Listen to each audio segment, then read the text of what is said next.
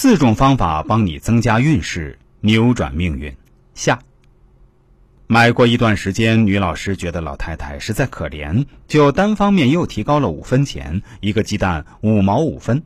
这回老太太做声了，坚持不肯提价，但女老师坚持要单方面提价，僵持了很久，老太太终于接受了。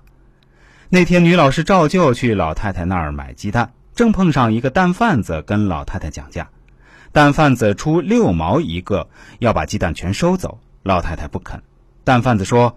这个价够高了，山里都是这个价。老太太说：“不是因为这个价，而是这些蛋要卖给那位瘦瘦的老师。人家那么远到我们这里来教书，又那么瘦，我希望他胖起来，在这个小学里长期待下去。孩子们需要他。”女老师顿时呆住了，原以为自己是个施主，想不到真正的施主倒是老太太。凡你对别人所做的，就是对自己所做的。所以，凡是你希望自己得到的，你必须先让别人得到。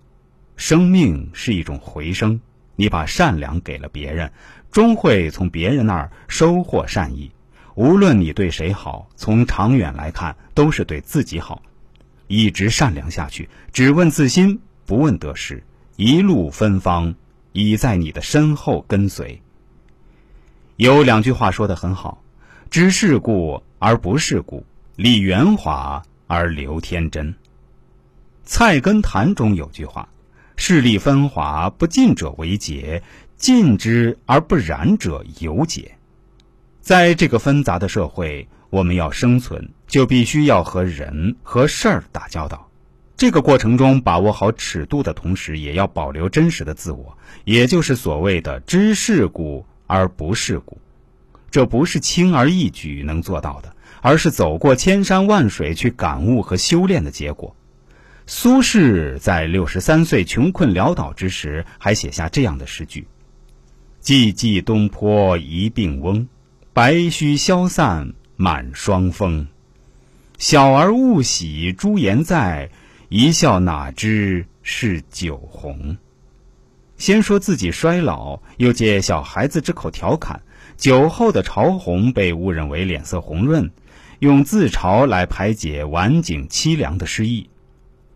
周国平在《灵魂只能独行》里说：“许多人所谓的成熟，不过是被习俗磨去了棱角，变得世故而实际了。那不是成熟，而是精神的早衰和个性的消亡。真正的成熟。”应当是独特个性的形成，真实自我的发现，精神上的结果和丰收。